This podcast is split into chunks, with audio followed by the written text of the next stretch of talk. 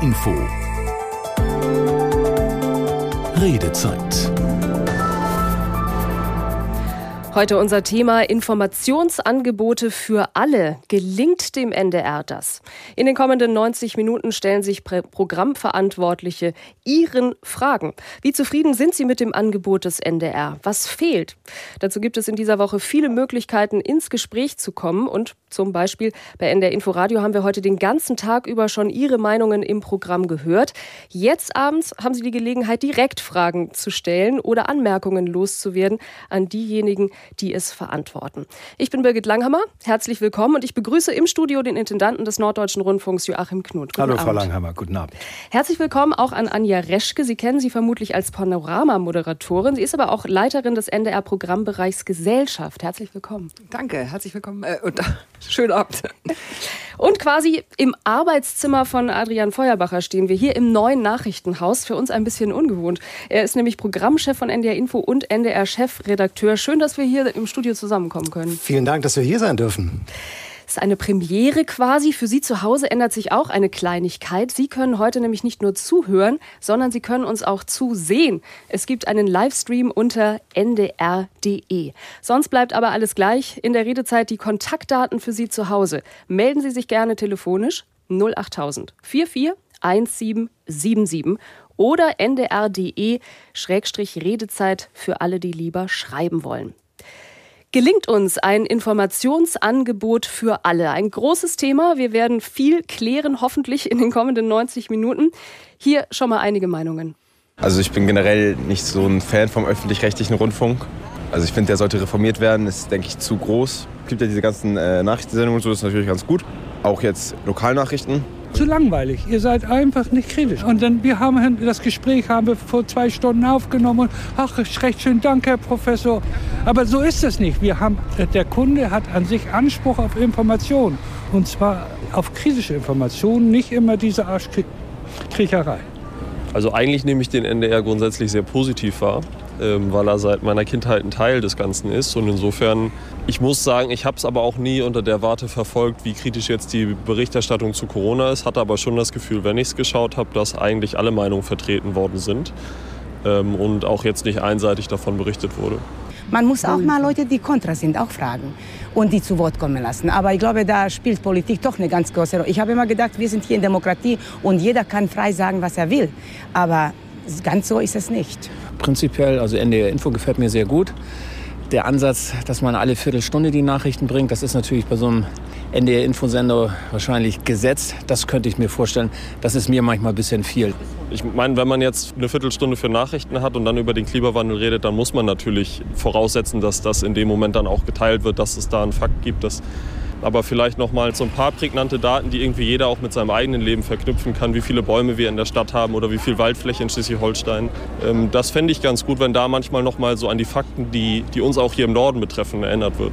Das ist immer so in Wellen, also man fängt an, es ist, das Ereignis, ob es jetzt die Corona-Pandemie ist oder die Ukraine, ähm, der Ukraine-Konflikt, dann ist es extrem dominant und dann flacht es nachher ab und die anderen Themen, die wir haben, kommen ein bisschen zu kurz.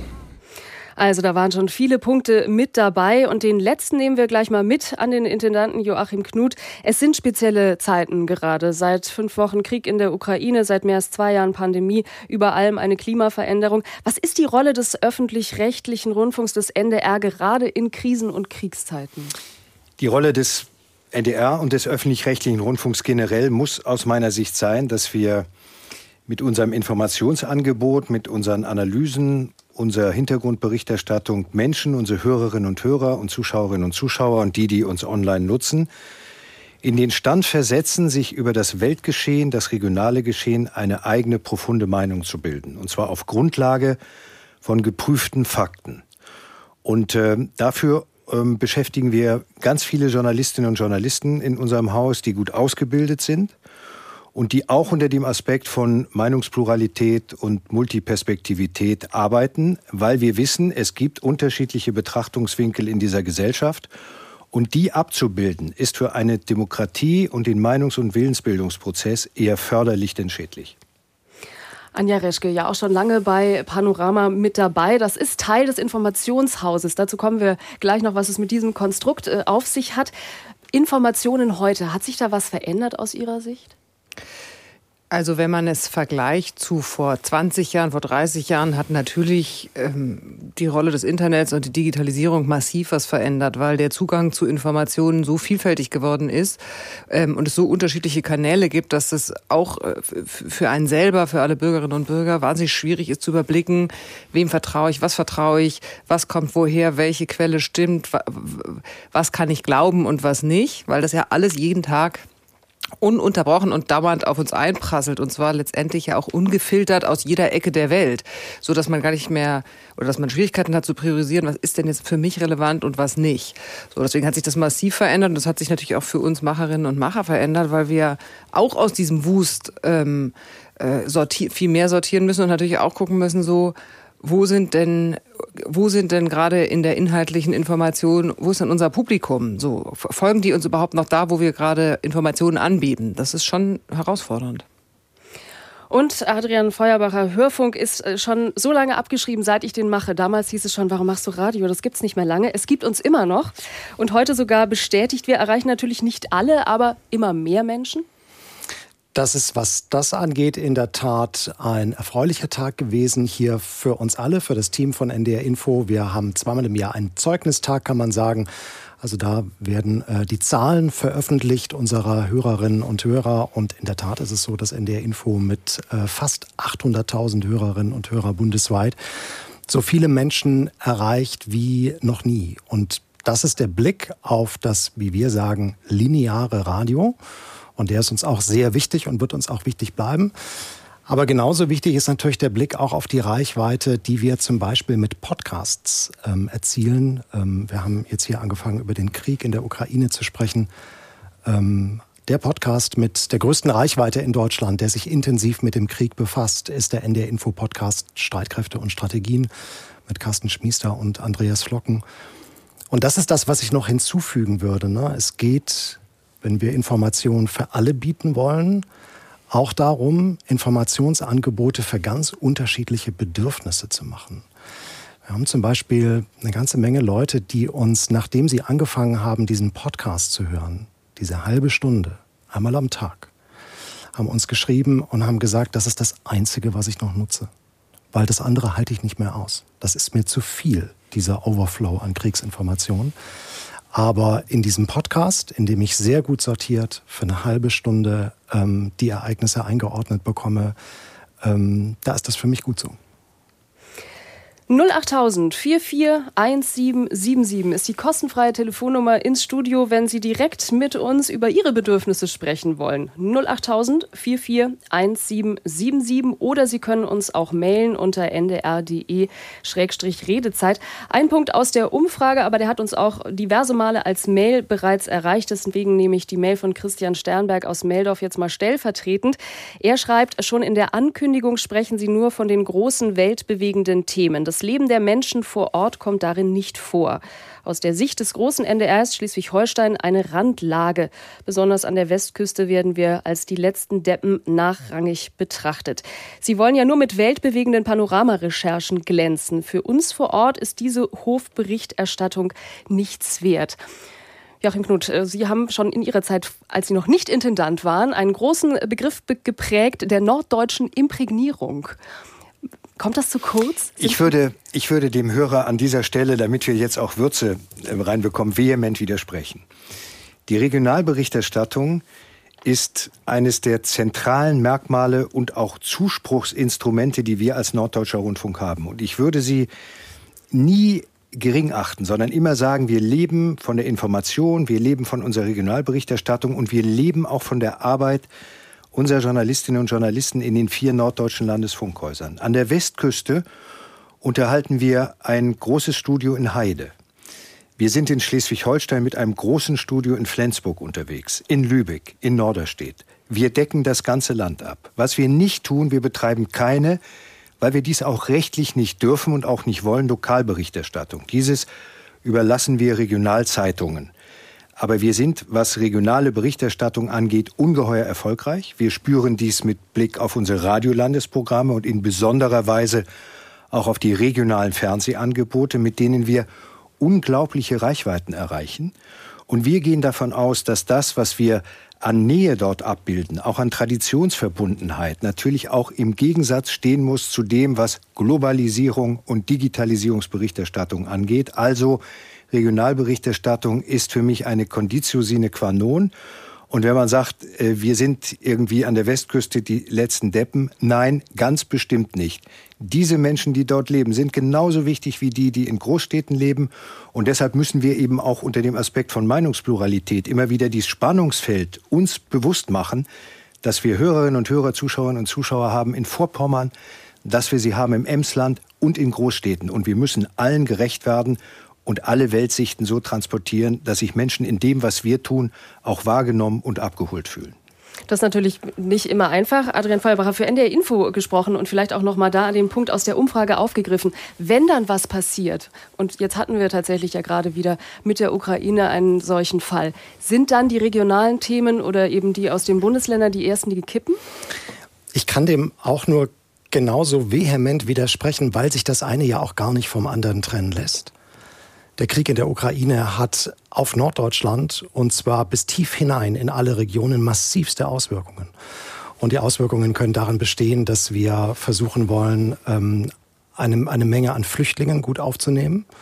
Und ähm, das fällt den einen leichter als den anderen. Und dafür müssen vor Ort eine Menge an Voraussetzungen erfüllt sein. Das ist eine wichtige Aufgabe von Journalistinnen und Journalisten, sich das genau anzuschauen.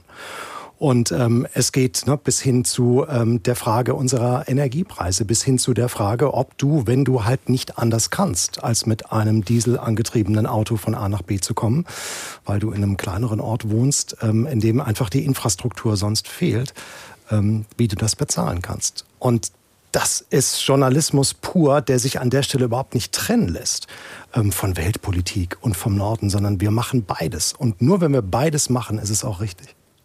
Bei der Ukraine ist ja sogar so, dass Nord Stream 2 im Norden spielt. Also das ist zwar jetzt nicht Schleswig-Holstein, aber Mecklenburg-Vorpommern. Von daher ist die Region im Zentrum sozusagen der Betrachtung. Mhm. Was wir in der Vorbereitung auf diese Sendung auch oft gehört haben und bei Panorama, deswegen schließe ich hier vielleicht gleich an, Frau Reschke, ähm, ist es ja im Titel kritisch zu sein. Was wir aber oft in den Mails jetzt gelesen haben, ist, dass wir nicht kritisch genug sind. Wenn Sie jetzt andere Programme verfolgen, denken Sie dann auch manchmal, ah, da hätte man aber noch mal nachhaken müssen? Naja, es ist ja so, dass die unterschiedlichen Sendungen unterschiedliche Aufgaben haben. Und die Tagesthemen, ich glaube, er bezog sich ähm, darauf, der, der äh, Schreiber, ähm, gibt es eine andere Funktion als ein Panorama, weil die Tagesthemen bilden eben die Themen des Tages ab und dann machst du ein Interview mit äh, dem zuständigen oder verantwortlichen Minister oder Ministerin und fragst ihn, da geht es ja jetzt nicht darum, ähm, natürlich geht es darum, kritisch nachzufragen, aber es geht ja auch um Informationsvermittlung, während Panorama natürlich eher die Aufgabe hat, aufgrund von längeren Zeiten für Recherche, aufgrund von mehr Hintergründigen, aufgrund von, ähm, wir müssen nicht am Tag direkt auf so ein Thema springen, zu sehen, aha, in diesem großen Thema XY ist genau das der Knackpunkt. Und da können wir dann natürlich äh, härter reingehen. Deswegen finde ich, ergänzt sich das eigentlich gut. NDR Info im Dialog. Die ganze Woche können Sie sich beteiligen und heute Abend an dieser Sendung auch live. Die Telefone sind besetzt und ich sehe schon, es klingelt ganz oft. Wir rufen aber gerade noch zurück. Deswegen eine Frage äh, vielleicht noch dazwischen gestellt, Joachim Knut, an Sie. Diese Dialogform machen wir jetzt auch nicht zum ersten Mal. Ich erinnere mich an eine Zeit, als wir noch neben den linearen Ausspielungen, also Radio und Fernsehen, gar nicht viel anderes hatten. Wie weit sind wir da inzwischen auch im Wandel? Wie schnell ging das auch? Wir kommen voran und wir sind jetzt in den letzten zwei Jahren ähm, gehemmt worden durch die Pandemie, weil ich glaube, ein Großteil von Dialog mit Publikum muss sich auch in persona abspielen. Und das ist durch die Geschehnisse der vergangenen zwei Jahre nicht möglich gewesen. Wir planen, dass wir diese Dialogform auch mit sehr unterschiedlichen gesellschaftlichen Gruppen in die Region tragen, also vor Ort tragen, wo wir uns dann auch sehen und wo man, glaube ich, auch ein viel persönlicheren Dialog führen kann, als wir es jetzt mit unseren Hörerinnen und Hörern tun. Am Ende geht es darum, dass wir ja durch die Rückkanalfähigkeit und das, was wir an irgendwie ähm, Aufgabe von Einwegkommunikation betrachten, dass wir dadurch auch lernen und dass wir mitbekommen, wo gibt es an unserem Programm Kritik, wo gibt es möglicherweise auch Befunde, mehr oder weniger zu tun. Und für uns ist das vollkommen wichtig. Deshalb haben wir ja auch in unserem Programm, Sie haben es erwähnt, in den vergangenen Jahren immer wieder Wochen gemacht wie diese. Aber ich finde neu ist, dass wir jetzt auch einladen in Redaktionskonferenzen, dass wir versuchen zu erklären, wie wir überhaupt zu unserem journalistischen Produkt kommen, wie der Auswahlprozess aussieht, wer für uns als Korrespondent oder Korrespondentin unterwegs ist. Und ganz am Ende geht es in diesem Dialog darum, wer sind wir, warum gibt es uns, wofür stehen wir und, wie ich finde, auch wichtig, ähm, um die Frage, ähm, mit, äh, mit welchen Eindrücken unseres Publikums können wir noch offensiver und herzhafter umgehen, als wir es bisher getan haben. Ich habe auch noch auf meinem Zettel die Frage, wen erreichen wir und wen erreichen wir nicht. Aber jetzt haben wir den ersten Hörer in der Leitung und zwar Christoph Dahne. Schönen guten Abend. Ja, guten Abend. Ähm, meine Anmerkung. Bevor ich die loswerde, möchte ich erstmal sagen, dass ich die NDR total gut finde und sehr viel höre. Ich höre sowieso eine öffentlich-rechtliche. Und dabei fällt mir auf, weil ich eben viel höre, dass etliche Reportagen äh, zweimal kommen. Wenn man dann Radio Bremen 2 anschaltet, manchmal sogar hört man sie noch zum dritten Mal. Und das finde ich zu viel. Im Zeitalter von Podcasts könnte man ja einen Verweis machen, ne, dass man sich darüber informieren kann, wenn das schon mal einmal gesendet worden ist. Gleichzeitig gibt es nämlich, wie ich finde, deutliche blinde Flecken in der öffentlichen rechtlichen Berichterstattung, wenn ich zum Beispiel ans Thema Afrika denke. Mhm. Ja, und da gibt es ja eine ganze Menge Dinge, die auch mit unserer Lebenswelt hier zu tun haben. Und da Verknüpfungen herzustellen, das vermisse ich sehr. Und ähm, ja, wenn ich dann immer höre, dass die Sachen zweimal kommen oder mindestens zweimal, dann denke ich, ist ein bisschen verschenkte Zeit. Herr Dahne, herzlichen Dank für Ihren Anruf. Ja, das nehmen wir mit. Sie bleiben auch noch in der Leitung. Die Antwort kommt sofort von NDR Info-Chefredakteur Adrian Feuerbacher. Warum wiederholen wir?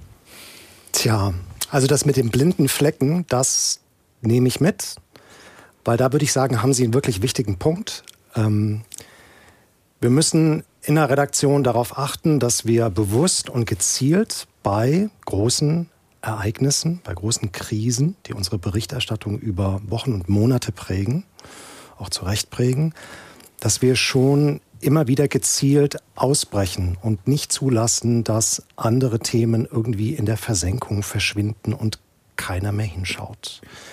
Ich glaube, das können wir, aber es ist ein wichtiger Punkt, den Sie ansprechen, weil ich glaube, wir müssen uns daran noch häufiger in unseren Redaktionskonferenzen erinnern und müssen uns noch häufiger fragen, was sollten wir gerade jetzt, weil niemand drauf schaut, nochmal aus der Versenkung holen.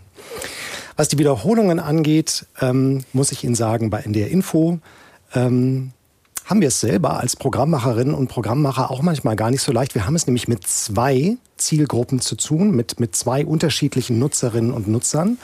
Die einen nutzen uns sehr, sehr gerne etwas kürzer, vielleicht so 15, 20 Minuten, sind damit hochzufrieden. Und die anderen versuchen uns deutlich länger zu hören, und sind damit manchmal nicht mehr ganz so zufrieden, weil sie in der Tat den ein oder anderen Beitrag, den ein oder anderen Bericht, die Reportage, die mit einer Menge Aufwand entstanden ist, vielleicht auch wie jetzt gerade in der Ukraine unter sehr schwierigen Umständen, weil uns schon wichtig ist, sie möglichst vielen Hörerinnen und Hörern zugänglich zu machen. Und das tun wir, indem wir sie halt mehrfach einsetzen. Und das führt dazu, dass andere sie dann äh, zum zweiten Mal hören. Ähm, wir versuchen, das zu dosieren und gleichwohl, zum Beispiel in so einer Sendestunde, auch immer wieder für andere Blickwinkel und für Abwechslung zu sorgen. Mhm. Und da gehört ja, glaube ich, auch das Versprechen eben dazu, in einer Viertelstunde, in einer halben Stunde, wenn man einschaltet, egal wann man einschaltet, hat man das Update bekommen. Und das war auch eine Frage in einem Panel, ob wir quasi alte Sachen wiederholen würden. Und das stimmt ja eben nicht. Also solange der Stand so ist, da war das Beispiel die Oscar-Verleihungen, der Beitrag war, stand noch so, weil die Oscars waren immer noch an dieselben Menschen gegangen und es gab keine Weiterentwicklung, wie zum Beispiel in der mhm. Ukraine. Ja, ganz wichtige Aufgabe. Und das ähm, Berichte von zum Beispiel Auslandskorrespondentinnen und Korrespondenten, zum Beispiel von äh, der Afrika-Korrespondentin Dunia Sadaki, dass die in mehreren Sendern ähm, laufen, das ist die ARD, ne? weil unsere Auslandskorrespondentinnen und Auslandskorrespondenten, ganz egal, ob sie vom NDR kommen, von Radio Bremen, vom WDR oder vom SBR, weil die eben für mehrere Radiosender arbeiten, ihre Stücke in mehreren Radiosendern laufen und anders wäre das auch am Ende wirtschaftlich gar nicht darstellbar. Und irgendwie wäre es ja auch ein bisschen seltsam, wenn Radio Bremen in seinen Informationsbeiträgen die Welt anders darstellte als der Norddeutsche Rundfunk. Dass sich das an der einen oder anderen Stelle gleicht, das glaube ich kann gar nicht anders sein. Wir fragen in dieser Redezeit, wie zufrieden sind Sie mit dem NDR? Informationsangebote für alle. Gelingt uns das? Und Sie haben die, ich wollte gerade sagen, einmalige Gelegenheit, aber es gibt mehrere äh, hier beim NDR. Aber heute könnten Sie unmittelbar und direkt unter anderem direkt mit dem Intendanten sprechen. 08000 44 1777. Das ist die Telefonnummer ins Studio. Mailen kann man uns auch unter ndr.de-redezeit. Gibt es das passende Formular. Und wenn Sie neugierig geworden sind, wie wir aussehen, das äh, können Sie heute auch klären.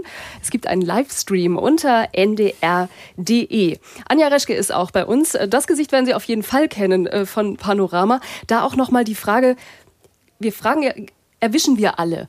Das heißt, wir wissen ja auch, wen wir nicht erwischen. Aber Panorama ist auch schon in der Familie ja sehr viel größer geworden, um noch mehr Bereiche abzudecken. Vielleicht dazu auch noch mal Erläuterungen, was es noch für zusätzliche Angebote gibt.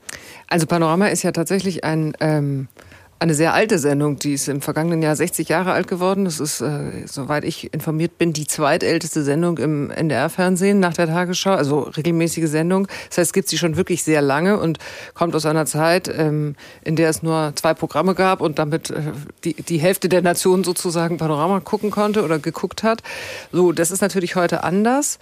Und ähm, über die Jahre, über die letzten 10, 15 Jahre haben wir schon geguckt, dass wir sagen, okay, du musst diese Panoramafamilie und zwar gar nicht um die Sendung, sondern um diese Inhalte, nämlich kritischen, hintergründigen, debattenreichen, ähm, gedankenanstoßenden Journalismus weiter zu verbreiten, haben wir Panorama 3 gegründet. Das ist sozusagen das ähm, Magazin für Norddeutschland, weil Panorama läuft ja in der ARD oder im ersten Programm.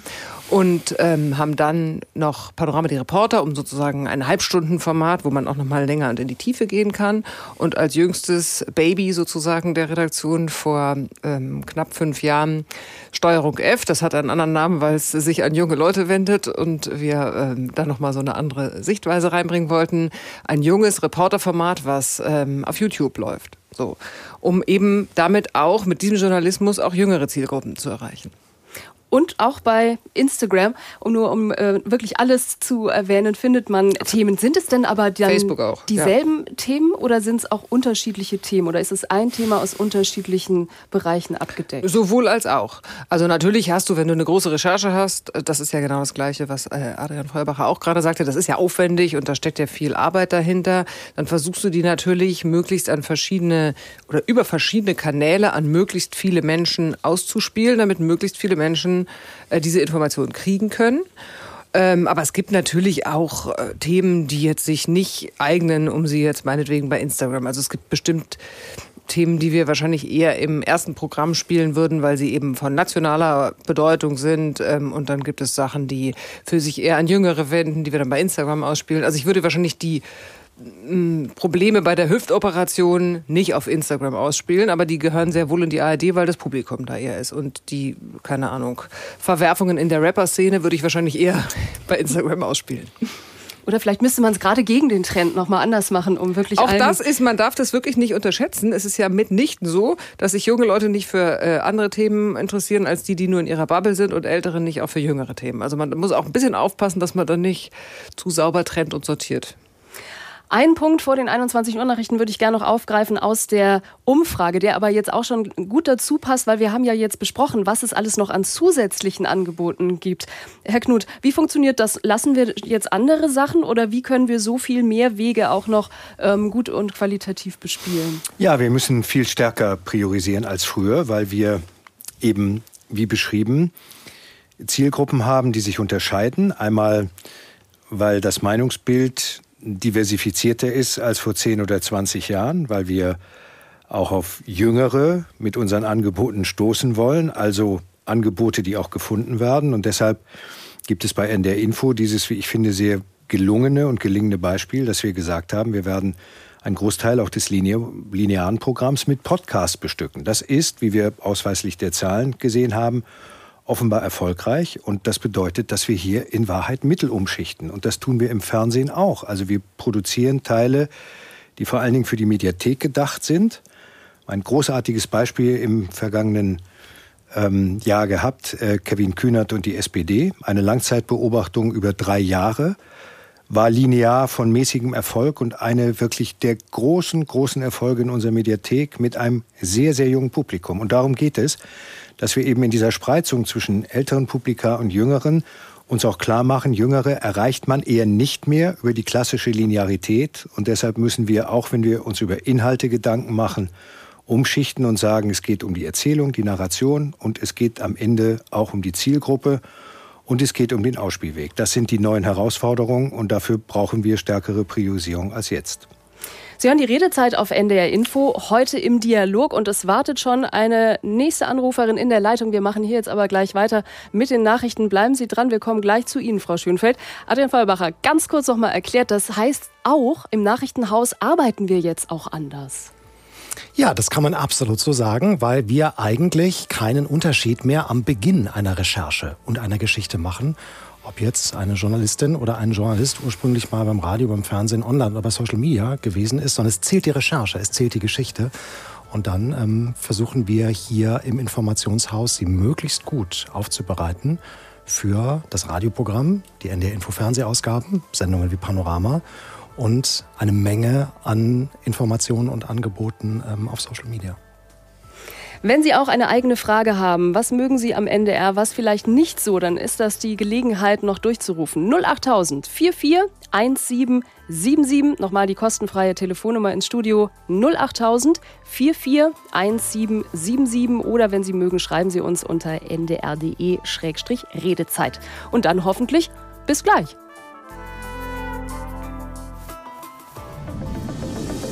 NDR Info. Die Nachrichten. Um 21 Uhr mit Martin Wilhelmi.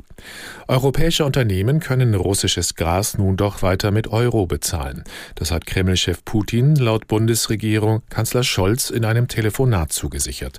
Aus der NDR Nachrichtenredaktion Marei Beermann. Laut Regierungssprecher Hebestreit hat Putin in dem Gespräch erklärt, dass sich für die europäischen Vertragspartner beim Gaskauf nichts ändern würde. Die Zahlungen könnten weiterhin in Euro vorgenommen und wie üblich an die Gazprom-Bank überwiesen werden, die nicht von den Sanktionen betroffen sei. Die Bank wechsle das Geld dann in Rubel. Vor einer Woche hatte Putin angekündigt, für Gaszahlungen künftig nur noch Rubel zu akzeptieren. Unter anderem die G7-Staaten wiesen die Ankündigung als inakzeptabel zurück. Aus der Ukraine werden weiterhin Angriffe russischer Truppen gemeldet. So erklärte etwa der Bürgermeister von Tschernihiv, die Stadt sei noch heftiger beschossen worden als in den Tagen zuvor. In Mariupol wurde nach ukrainischen Angaben ein Rotkreuzgebäude bombardiert. Auch der Kiewer Fort Epin stand weiter unter Beschuss. Gestern hatte die russische Seite noch erklärt, die Angriffe auf Tschernihiv und den Großraum Kiew zurückzufahren. Heute hieß es aus dem russischen Verteidigungsministerium, dass die Truppen in der Ukraine umgruppiert würden. Ziel sei jetzt vor allem die Befreiung des Donbass im Osten der Ukraine. Bundesminister Heil will Geflüchteten aus der Ukraine eine Perspektive auf dem Arbeitsmarkt bieten. Akut gehe es vorrangig um die Versorgung der Geflüchteten, sagte der SPD-Politiker nach Beratungen mit Vertretern von Wirtschaftsverbänden, Gewerkschaften und Wohlfahrtsorganisationen. Heil plädierte für eine Ausweitung der Sprachkurse und der Kinderbetreuung sowie eine schnellere Anerkennung ausländischer Berufsabschlüsse. Viele der ankommenden Flüchtlinge seien gut qualifiziert. Sie dürften nicht in Hilfsjobs landen, sondern sollten eine echte Perspektive haben.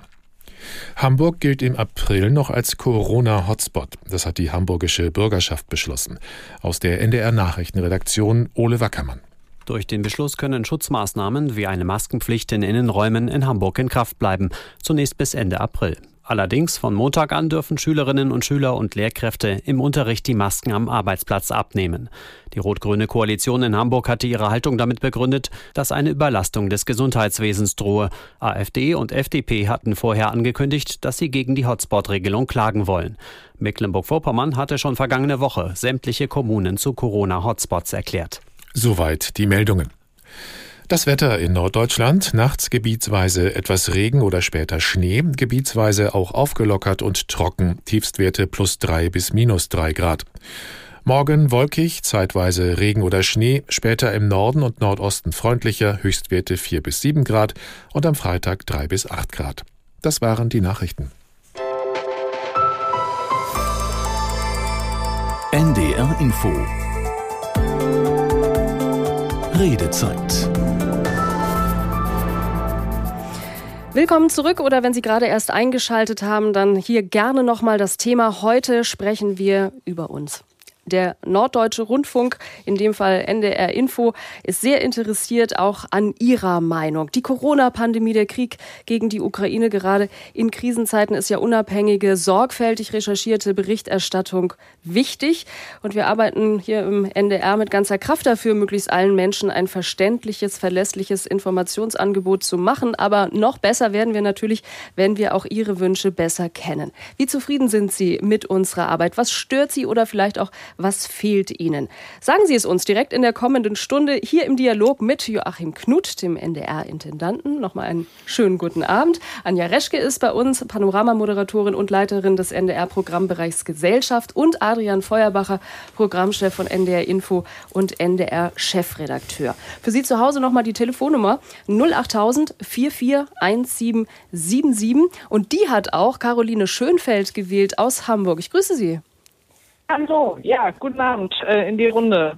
Frau Schönfeld, ich bin so froh, dass Sie uns anrufen, weil ich äh, glaube, vor, weiß ich gar nicht, zwei Jahren hätten Sie es gar nicht gewusst, dass wir heute miteinander reden können. Nee, ich habe ich hab ja geschrieben, ich habe ja eine E-Mail geschrieben und dann hat man, also meine Meinung habe ich da kundgetan und das wollte ich eigentlich auch am Telefon noch deutlich machen. Machen Sie, Sie sind schon dran. Ja, ich bin ja, ich bin jahrelang nicht mehr bei NDR Info gewesen. Früher war ich ganz viel dabei, abends um Jazz und so. Das ist alles nicht mehr. Äh, und ich war dann zu Deutschlandfunk gewechselt und Deutschlandfunk, da habe ich äh, in der Zeitung, äh, in der, in der Oh, und an dieser Stelle, ähm, Frau Schönfeld, wir verstehen Sie äh, nicht. Ich sehe, dass unsere Technik noch versucht, da was zu, aber nein. Leider können wir diese Telefonleitung nicht besser machen. Wir haben sie aber äh, quasi kaum verstanden. Ich habe aber ja Ihre E-Mail noch äh, vorliegen. Also Frau Schönfeld ist nach drei Jahren zu NDR Info zurückgekehrt und unter anderem überzeugt hat sie die ARD Infonacht. Adrian Feuerbacher, ich sehe ein Lächeln. Ja, das freut uns natürlich sehr, weil das war ähm, im vergangenen Jahr eine der tiefgreifendsten Veränderungen in der langen Geschichte des Programms von NDR Info. Ähm, wir waren ja in früheren Jahren ähm, ein Programm, das ähm, nachts, und so viel haben wir ja auch verstanden ähm, bei Frau Schönfeld, dass nachts zum Beispiel Jazz oder auch ein bisschen anspruchsvollere Popmusik jenseits der Charts gespielt hat. Und das ist und bleibt uns auch wichtig. Der Jazz zum Beispiel hat eine neue Heimat gefunden bei NDR Kultur und der Nachtclub eine neue Heimat in unserem Programm NDR Blue. Ähm, aber wir hatten dadurch die Chance, ein 24-Stunden-Informationsprogramm zu werden. Also Informationen nicht nur tagsüber anzubieten, sondern ähm, auch nachts. Und das tun wir hier aus der Redaktion, aus diesem Informationshaus in Hamburg-Lockstedt, nicht nur für uns, für NDR Info, sondern wir machen das in der Tat für die ganze ARD, für alle Informationsprogramme bundesweit, die diese ARD-Infonacht senden. Und die ähnelt in manchem dem Programm, das man auch tagsüber auf NDR Info hören kann.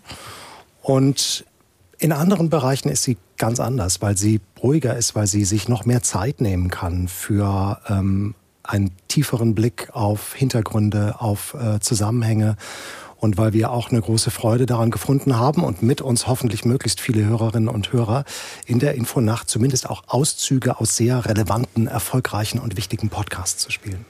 Eine Frage, die ich auch in einer Mail äh, noch gelesen habe. Gibt es die Möglichkeit, dass man vorab dieses äh, Programm veröffentlicht? Am Nachmittag wollte ein Hörer wissen, dass er sich es einfach schon äh, anstellen kann in seinem Wecker, wann er zuhören möchte?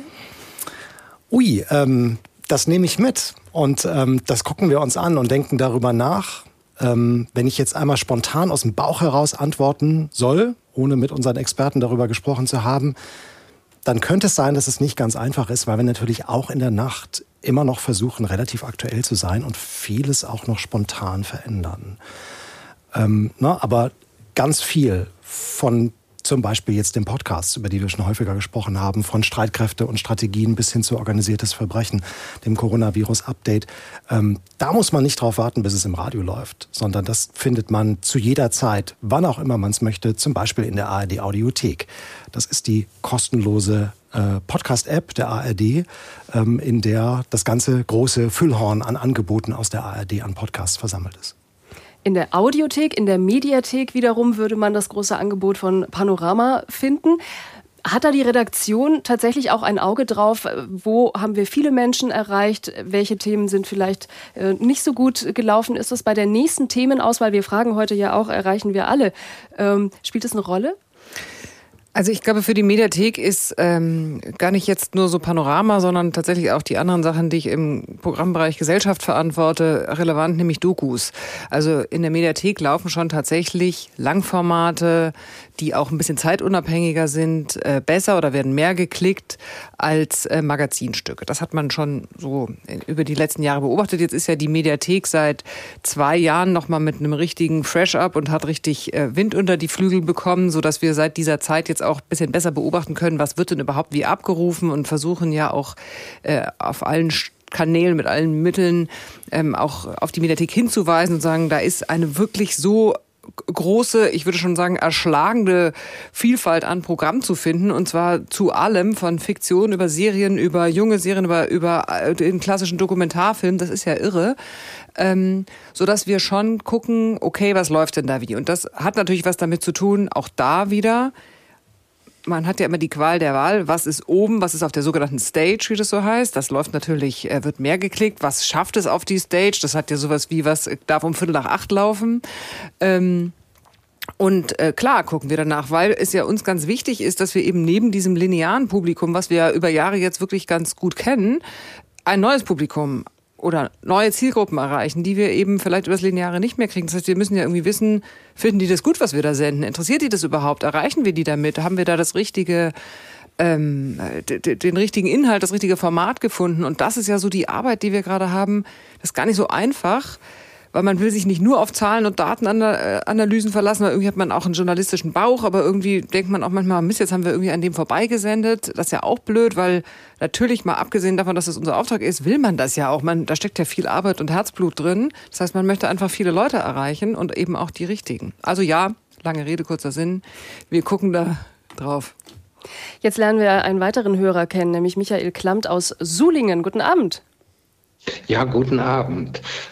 Ich rufe an, weil ich mit dem Programm von NDR Info im Grunde sehr zufrieden bin. Ich sag mal, ähm, ich gehöre wahrscheinlich zu denjenigen, äh, von denen es eine ganze Menge Hörer gibt, die zwischen verschiedenen Sendern hin und her springen auch. Also zu meinen Lieblingssendern gehört neben dem NDR Info der WDR 5, der das ein bisschen anders macht als Info, mehr mit Musik auch und mehr Feature.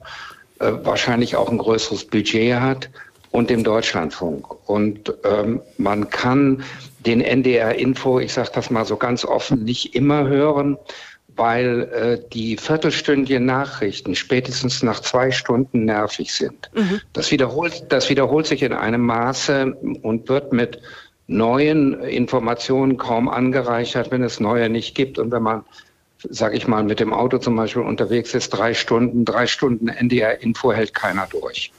Ähm, also das ist ein Nachteil. Was sehr gut ist, sind die Podcasts, die sind ausgezeichnet.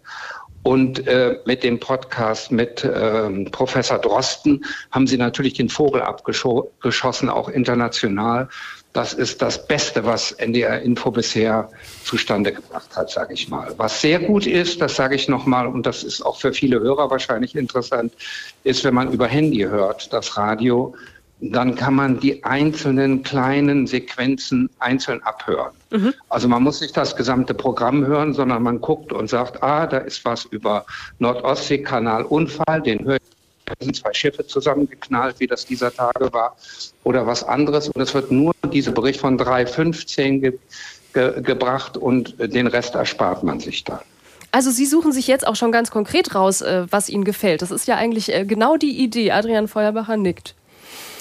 Ja, das, das ist die Idee der NDR Info App. Ähm, vielleicht, nachdem Sie das so wirklich beeindruckend erklärt haben, wir sind hier wirklich gerade ganz beglückt im Studio, ähm, vielleicht haben ja noch andere Hörerinnen und Hörer Lust, sich das einmal anzuschauen. Da ist es in der Tat so, dass wir versuchen, unser ganzes Programm mit all seinen Zutaten so abzubilden, dass man auch noch mal zurückspringen kann, ähm, um vielleicht etwas, was man äh, zum Teil verpasst hat, sich noch mal anzuhören. Ähm, und solche Verbreitungswege, das ist so unser Radiosprecher in der Redaktion, Verbreitungsweg, ähm, das wird uns immer wichtiger. Wir haben ja, Herr Klampt, dieses Produktversprechen gegeben, dass wir jede Hörerin und jeden Hörer innerhalb von 20 Minuten Nutzungszeit auf den aktuellen Stand bringen. Und das ist etwas, was wir unverändert seit jetzt 24 Jahren aufrechterhalten. Und wir haben wahnsinnig oft über die Frage diskutiert, ob wir davon ablassen sollen und haben uns dann doch am Ende wieder dafür entschieden, dieses in unterschiedlicher Anmutung der Nachrichten, insbesondere um Viertel nach und Viertel vor, weiterzumachen. Und das unterscheidet uns auch. Deshalb haben wir in Wahrheit gar nicht den Anspruch, dass in der Info drei oder vier Stunden am Stück durchgehört wird. Der Anspruch ist eher, wer schnelle akustische Information braucht, kann einschalten und weiß in 20 Minuten, ob die Welt noch in Ordnung ist. Und das ist summa summarum in allen Informationsradios in Deutschland eine Erfolgsgeschichte gewesen, die, als sie begann, diese Geschichte, ähm, in diesen ganzen positiven Auswirkungen noch gar nicht absehbar war. Also ich glaube, wir werden daran festhalten, aber es gehört auch dazu, Souveränität in der Nutzung von Audio- und Videoangeboten wird wichtiger und schön, dass Sie das schon machen. Danke, Herr Klamt, für Ihren Anruf. Was hört der Intendant, wenn er zwei Stunden Autobahn fährt? Ich höre traditionell in der Info und ich höre aus Neigung auch in der Kultur und professionell, weil ich ja auch äh, lange Radio selbst gemacht habe, äh, höre ich natürlich auch NDR 2, Enjoy und ähm, die Landesprogramme und ganz ehrlich auch gelegentlich Konkurrenz, um zu schauen, findet man da etwas, was die anderen, also die Konkurrenten und Konkurrentinnen im Markt besser können.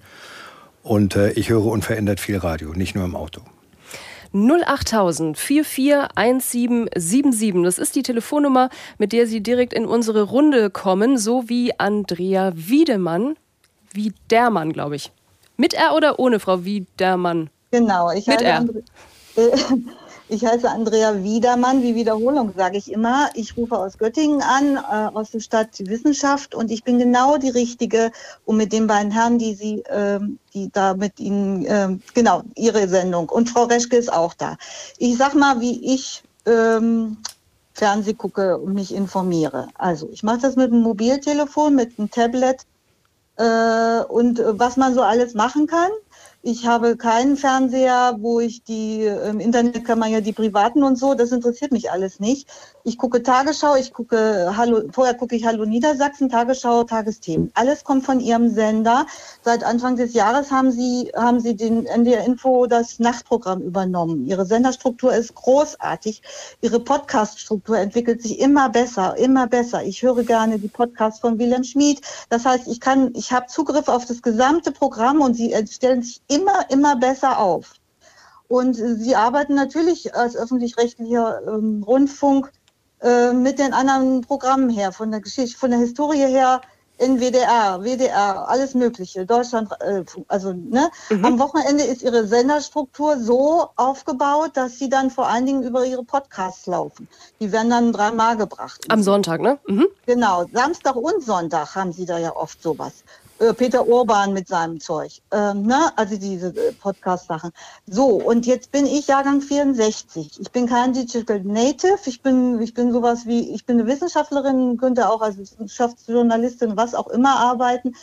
Und ähm, ich, ich habe einfach den Hinweis für Sie, weil das dafür sind, ist ja jetzt gerade Ihre Sendung und sitzen die richtigen Leute da. Sie haben auf den Moment gewartet und wir warten auch, ich Frau Wiedermann. Moment, und ich habe eine halbe Stunde gebraucht, durchzukommen dass sie in, äh, für, die, für die Reichweite der nicht Digital Natives, der, der, der Leute, die zum Beispiel im Auto oder am Radio zu Hause, die nicht am PC unterwegs sind, weil sie schon so alt sind, immer darauf hinweisen. Zum Beispiel Ihre Sendung jetzt, die wird morgen erst in, der Medi in Ihrer Audiothek auf, auftauchen. Und äh, wenn, wenn, oder wenn Sie Visite, nach der Visite eine Redezeit mit den Moderatoren machen, ja. dass den Leuten näher gebracht wird, hier Leute, ihr habt die Möglichkeit und äh, mhm. alles mit euch nachzuholen und wir sind, wir haben Zugriff über Audiothek und Mediatheken des öffentlichen Rundfunks. Die anderen Sender haben das ja auch. Mhm. Und ich wollte Ihnen einfach nur klar machen, ähm, dass mehr zum Beispiel bei NDR Info oder bei NDR Kultur den Leuten gesagt wird, hier Leute, ihr könnt, traut euch ruhig, das ist alles da, ihr könnt euch das alles holen. Ja. Frau Wiedermann, herzlichen Dank für diesen Tipp und ich fühle mich sofort ertappt, weil auch am Ende der Redezeit äh, sollte man das tatsächlich immer erwähnen und dann quatschen wir meistens so lange, dass es hinten einfach nicht mehr dazu passt. Aber Sie haben äh, natürlich recht und eigentlich, glaube ich, äh, sollte das sogar noch schneller gehen und die Redezeit ist, glaube ich, fünf bis zehn Minuten später sogar verfügbar. Adrian Faberbacher hat aber auch genickt und nimmt Ihren Tipp mit. Ja, ganz vielen Dank für den Anruf. Ähm, es gibt in der Tat einen Punkt, über den wir häufiger schon mal in der Redaktion gesprochen haben. Aber ich würde mal selbstkritisch sagen, wir haben noch nicht so eine richtige Schlussfolgerung oder eine Konsequenz daraus gezogen. Ähm, es gibt schon eine ganze Reihe von Hörerinnen und Hörern, die uns sehr, sehr wichtig sind, die vielleicht, weil sie etwas älter sind, mit Begriffen wie Podcasts, Mediathek, Audiothek nicht sehr viel anfangen können. Vielleicht auch, weil sie mit Sicherheit ein Handy benutzen, aber nicht so in die Tiefen der ganzen Mediatheken vorgedrungen sind. Und ich glaube, wir können, wir können noch eine Menge besser machen, ähm, das besser zu erklären. Mhm. Ja, und nochmal genauer zu sagen, was ist das eigentlich und wie simpel ist es oft auch, das zu nutzen. Äh, wir zum Beispiel, wir reden bei uns relativ häufig im Programm von DAB Plus, von Digitalradio. Und wir merken, dass wir damit bei manchen Hörerinnen und Hörern eine große Ratlosigkeit auslösen, die selbst aber längst DAB Plus nutzen und selbst ein, ein, ein, ein Digitalradio besitzen, das halt so aussieht wie normales Radio, in dem man es gar nicht ansieht. Also da gibt es, glaube ich, noch eine Menge Luft nach oben bei uns, das besser zu erklären. So, bis hierhin ähm, war das ja alles viel zu plüschig. Jetzt äh, ändern wir hier, glaube ich, nochmal äh, den Tonfall. Aus Tedinghausen hat uns Peter Schmutlach geschrieben. Sehr geehrtes NDR-Team, ich finde es im Allgemeinen bei Interviews unerträglich, wenn der Gefragte die Frage nicht beantwortet, meist in Floskeln antwortet, ohne inhaltlich auf die Frage einzugehen. Schlimm ist es, wenn der Interviewer dann nicht erneut konkret nachfragt.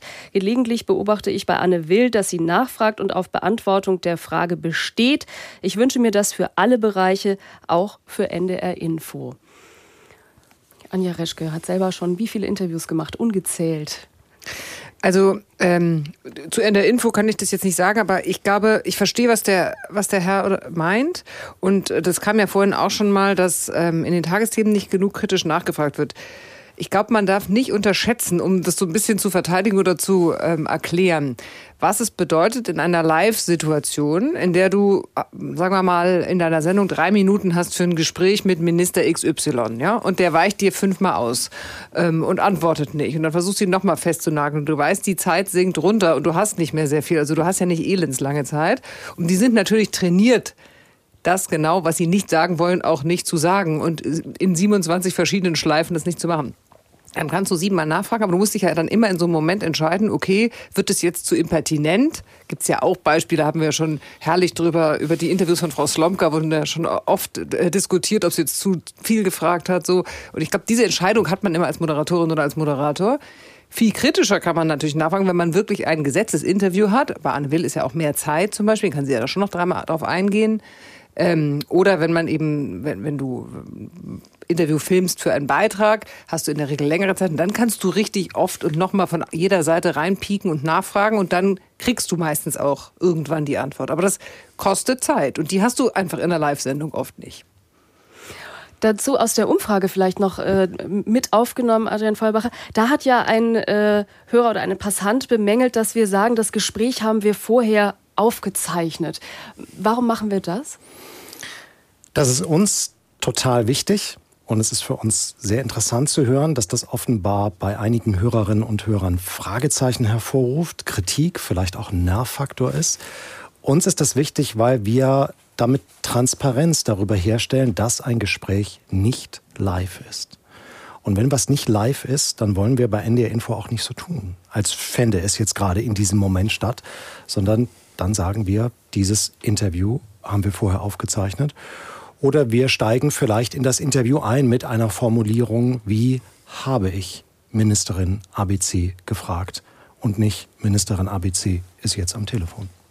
Und das war derselbe, an den äh, werden sich vielleicht alle, die diese Umfrage gehört haben, erinnern, der eben auch sagte, wir seien zu wenig kritisch. Und ich habe den Begriff jetzt ausgetauscht, wir würden uns einschleimen. Äh, den anderen, das war ähm, ein Wort mit A. Joachim Knut, ist das so? Das sind tatsächlich auch in mehreren Mails äh, Vorwürfe und ich glaube, oder Moment kurz, der nächste Hörer geht, glaube ich, auch in dieselbe Richtung. Reinhard Kühnrich aus Oldenburg ist in der Leitung. Guten Abend. Ja, guten Abend. So in etwa in die gleiche Richtung. Erstmal möchte ich die Vorrednerin trösten. Sie hat nur 30 Minuten gebraucht. Es gab Sendungen, da habe ich das eine Stunde versucht oder auch zwei. Äh, das ist das Erste. Das Zweite ist, wenn man die Telefonnummer durchgibt, bitte ein bisschen langsamer. Als älterer Mensch muss ich mitschreiben können. Ich habe zwar ein ausgezeichnetes Zahlengedächtnis, aber manchmal wird es dann zu viel. Mhm. Ähm, so, Kleinigkeiten. Ich möchte eigentlich auf die Verantwortlichkeit der Redakteure und Journalisten bei Ihnen kurz zu sprechen kommen. Ich glaube, Sie müssen oft etwas distanzierter mit den Meldungen umgehen, die Sie ins, äh, die Sie ins Mikrofon sprechen. Ich habe zum Beispiel am 15.03.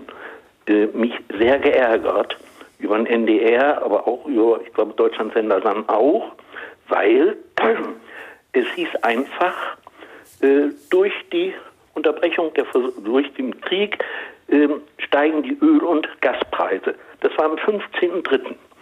Äh, da war noch von einer Unterbrechung keinerlei Rede der Öl- und Gasversorgung. Und trotzdem stiegen die Preise. Nicht? Und dann will man auf Kohlekraftwerke umschwenken. Wurde dann fast als Tatsachenbehauptung dargestellt. Und ich finde schon, dass hier der Redakteur mehr Verantwortung hätte, äh, ich kann jetzt die genauen Sätze nicht mehr wiedergeben, mhm. aber ich finde, dass ein Redakteur mehr Verantwortung hätte und sich nicht hier in Tatsachenbehauptungen ausdrücken dürfte, sondern einfach im Konditional bleiben müsste.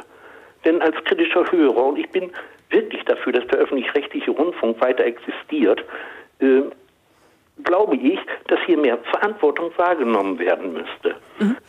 Herr Kündrich, ich würde Ihre Frage gerne gleich in unsere Runde mitnehmen. Also zum einen da tatsächlich vorsichtiger zu formulieren. Nun haben wir gerade schon gesprochen über dieses sehr kurze Nachrichtenformat, das es jetzt um Viertel nach und Viertel vor zum Beispiel auf NDR Info ähm, gibt. Da bleibt natürlich nicht so wahnsinnig viel Zeit, dann auch noch Zusammenhänge zu erläutern. Aber das Grundsätzliche, was Herr Kühnrich gesagt hat, die Frage an unseren Intendanten, ähm, muss man da jeden Tag wieder nochmal mit einem geschärfteren Blick äh, rangehen?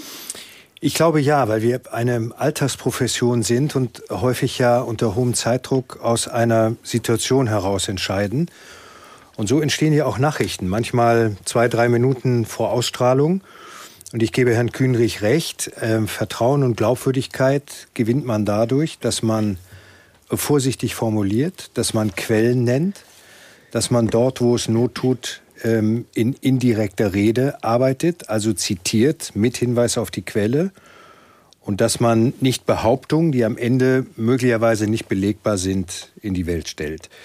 Das alles gehört, finde ich, zu verantwortungsvollem Journalismus dazu und ich finde auch, dass wir dem summa summarum im NDR in hohem Maße nachkommen. Aber wir haben, und das ist ja auch ein Grund, warum wir diese selbstkritischen Leisten Woche für Woche in unsere Programme einpflegen, wir haben natürlich auch immer wieder beispielsweise auf Grundlage von Hörerinnen und Hörermeldungen, aber auch im Fernsehen, Gelegenheit und Anlass, uns selbst zu korrigieren. Und auch damit muss man transparent umgehen. Das tut übrigens auch die Tagesschau, also die hier im Nachbargebäude sitzende Redaktion von AD Aktuell, die für Tagesschau und Tagesthemen zuständig ist, in hohem Maße. Und all das schafft ja dann am Ende ein Bild, dass Journalismus nicht allwissend ist, dass auch Fehler geschehen, aber dass man damit offensiv umgeht und sie benennt. Und das alles führt dann zu Vertrauen und Glaubwürdigkeit. Und das wissen wir nun aus Umfragen. Das schlägt uns in besonderer Weise in Krisensituationen entgegen, wie in den zwei Corona-Jahren oder jetzt auch im Kriegsfall und im Krieg in der Ukraine. Darf ich einen Satz ergänzen? Möglicherweise sind es auch zwei oder drei, aber es ist ein ganz, ganz wichtiger Punkt. Ich glaube, zu dieser Verantwortung, die Sie zu Recht ansprechen, gehört auch, dass wir sagen, was wir nicht wissen. Dass wir sagen, was wir nicht beurteilen können, was wir hier vielleicht aus Hamburg, weil wir auch keine Reporterinnen und Reporter in jedem Winkel der Welt haben können, was wir hier nicht einschätzen können. Ähm, und da, ähm, denke ich, Ne? Also dieses, dieses Selbstbewusstsein, diese Transparenz, das ist etwas, was, worauf wir mit Sicherheit noch mehr achten müssen als bisher, gerade in Kriegszeiten. Wenn wir jetzt immer mal wieder über kurze Nachrichten gesprochen haben, dann ist das ja nicht das Einzige im Programm, sondern das ist in der Tat eine kurze Information darüber, steht die Welt noch und was hat sich verändert und welche drei Aspekte sind vielleicht heute besonders interessant oder besonders wichtig. Aber wir versuchen ja immer wieder, unmittelbar im Anschluss, uns dann auch weit mehr Zeit zu nehmen ähm, für Hintergründe und mhm. für die Vertiefung der Themen. Ich finde, man muss aber, ich finde das wichtig, was Adrian gerade sagt, aber mir ist jetzt auch mal einfach nur als Zuschauerin und Zuschauer oder als Hörerin aufgefallen, dass in diesem Krieg, in diesem Ukraine-Krieg, sehr häufig und sehr oft darauf hingewiesen wird, dass wir bestimmte Quellen oder Behauptungen oder Nachrichten äh, dass wir bestimmte Nachrichten nicht mit Quellen überprüfen können, dass wir es einfach nicht wissen, dass wir nicht wissen, ähm, ob diese Informationen gerade überprüfbar ist. Und das finde ich ist ein Learning, was wir auch aus der Vergangenheit und aus vergangenen Krisen und Kriegssituationen schon ähm, gehabt haben. Sie hören die Redezeit auf NDR Info und heute ist das wie immer Ihre Redezeit, aber heute stellen sich hier Programmverantwortliche Ihren Fragen. 08000 441777 ist die Telefonnummer ins Studio und wir haben Hans Birger von Lesen in der Leitung aus Lüneburg. Guten Abend. Ja, schönen guten Abend. Ihre Frage nehmen wir noch mit, ich sag's gleich. Die Antwort werden wir erst nach den Nachrichten hören, wenn das ja. für Sie okay ist. Ja, natürlich. Ähm, ja, ich äh, bin auch sehr, ich bin in der Infohörer im Auto, dreiviertel Stunde bis Stunde. Fühle mich eigentlich sehr gut informiert. Aber ich habe eine Sache, die ich mal gerne mal loswerden möchte. Ähm, mir sind die äh, Qualität der, der, Audiobeiträge manchmal sehr unterschiedlich. Also wenn man im Auto fährt, sind einige Beiträge ähm, ja, recht leise, beziehungsweise irgendwie sehr dumpf. Da muss man wieder hochdrehen, ähm, dass man das vielleicht mal verbessern könnte. Das wäre so, deswegen ich mich mal angerufen habe. Herzlichen Dank und jetzt äh, korrigiere ich mich. Die Antwort kriegen wir noch kurz vor den Nachrichten unter Adrian Feuerbacher. Wir arbeiten dran. Ähm, wir wissen, dass es insbesondere nach unserem Umzug in dieses neue Informationshaus, das war im vergangenen Herbst, einige Wochen gab, in der wir mit diesem Problem unterschiedlicher Lautstärke, mit Schwankungen ziemlich zu kämpfen haben. Ich hoffe, dass wir es ein bisschen in den Griff bekommen haben, aber Ihr Anruf zeigt uns, dass das noch nicht vollständig äh, der Fall ist und wir arbeiten dran. Wir werden da weiter darauf achten, dass diese Qualitäts- und Lautstärke-Sprünge weniger werden. Herr von Lesen, wir haben das äh, Programm äh, auch schon so weit im Ohr, dass es uns aufgefallen ist und wir sind dran. Reicht das als Antwort für heute? Ja, natürlich. Und wo, wie, worüber rufen Sie jetzt gerade an? Weil das ist eine extrem gute Telefonqualität im Vergleich zu anderen Hörern. Hm, ich rufe aus Lüneburg an. Also Ganz normale Festnetznummer. Ja, das genau. ist der Tipp des Abends. Herzlichen Dank ja. und auf bald. Ja, auf bald. Wiederhören. Und hier geht's weiter mit den Nachrichten und danach noch eine halbe Stunde Zeit für Ihre Fragen. NDR Info. Die Nachrichten. Um 21.30 Uhr mit Martin Wilhelmi. Kremlchef Putin hat Bundeskanzler Scholz zugesichert, dass europäische Unternehmen ihre Rechnungen für russisches Gas weiterhin in Euro bezahlen können. Das hat das Bundeskanzleramt am Abend bestätigt. Aus Berlin Kai Clement. Der russische Präsident habe ein Gesetz angekündigt, wonach Gaslieferungen ab übermorgen, also dem 1. April, in Rubel zu bezahlen seien. Das hat Regierungssprecher Steffen Hebestreit mitgeteilt. Putin habe aber zugleich angekündigt, dass sich für die europäischen Vertragspartner nichts ändern werde. Demnach würden ihre Zahlungen weiterhin in Euro an die Gazprom-Bank gehen. Die wechsle dann das Geld in Rubel. Der Regierungssprecher ergänzte, Kanzler Scholz habe um weitere Informationen gebeten und dem Verfahren als solchem nicht zugestimmt. Deutschland will Geflüchteten aus der Ukraine den Zugang in den Arbeitsmarkt erleichtern. Das sagte Bundesarbeitsminister Heil nach einem Spitzentreffen mit Arbeitgebern, Gewerkschaften, Wohlfahrtsverbänden und Vertretern von Bund und Ländern. Aus Berlin Matthias Göttfert. Im Moment stehe Deutschland vor der humanitären Aufgabe, die Versorgung der Geflüchteten sicherzustellen. Doch es sei eine Frage der Vernunft, auch die Integration in den Arbeitsmarkt zu erleichtern und zu beschleunigen, so Hubertus Heil. Vor allem in drei Bereichen sieht der Bundesarbeitsminister dabei Handlungsbedarf. Der Zugang zu Sprach- und Integrationskursen müsse sichergestellt und ausgebaut werden. Außerdem sei es notwendig, ein ausreichendes Kinderbetreuungsangebot zu haben. Ganz zentral ist für Heil die Frage nach der Anerkennung von Berufsabschlüssen. Die US-Regierung will der Ukraine weitere finanzielle Unterstützung in Millionenhöhe zukommen lassen. Wie das Weiße Haus mitteilte, hat Präsident Biden seinem ukrainischen Kollegen Zelensky in einem Telefonat umgerechnet rund 448 Millionen Euro an direkter Haushaltshilfe zugesagt. Man habe außerdem darüber gesprochen, wie die USA der Ukraine weiter militärische, wirtschaftliche und humanitäre Hilfe zukommen lassen könnten. Es sei auch um die Frage gegangen, welche kritischen Auswirkungen weitere Waffenlieferungen auf den Konflikt haben könnten. Die hamburgische Bürgerschaft hat beschlossen, die ganze Stadt zum Corona-Hotspot zu erklären. Damit bleiben Schutzmaßnahmen wie eine Maskenpflicht in Innenräumen in Hamburg zunächst bis Ende April in Kraft. Eine Ausnahme soll in Schulen gelten. Von Montag an dürfen Schülerinnen und Schüler sowie Lehrkräfte im Unterricht die Masken an ihrem Platz abnehmen. Das Wetter in Norddeutschland, nachts gebietsweise etwas Regen oder Schnee, teils auch aufgelockert und trocken. Tiefstwerte plus drei bis minus drei Grad. Morgen zeitweise Regen oder Schnee, später im Norden und Nordosten freundlicher bei vier bis sieben Grad. Die weiteren Aussichten am Freitag und Samstag im Süden wolkig, im Norden neben Sonne einzelne Schauer bei drei bis acht Grad. Und das waren die Nachrichten. NDR Info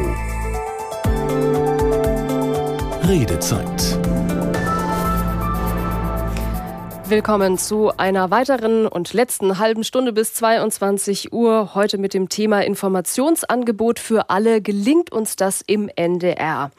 Und wir haben ja schon einige Punkte an diesem Abend gehört. Jetzt kommen wir vielleicht auch noch mal zur Meinungsvielfalt. Dazu eine Mail von Johannes Richard. Er schreibt: Defizite gibt es nach meiner Auffassung an den Stellen, wo es weh tut. Zum Beispiel bei Corona-Leugnern. Hier vermisse ich eine direkte Auseinandersetzung mit den Argumenten dieser Gruppe, so abwegig sie auch sein mögen. Sicherlich wurde zum Beispiel immer wieder über eine realistische Einschätzung der Impfrisiken informiert. Ich kann mich jedoch nicht daran erinnern, dass zum Beispiel in einer Diskussion oder Talkshow ausgewiesene Impfgegner zu Wort kamen.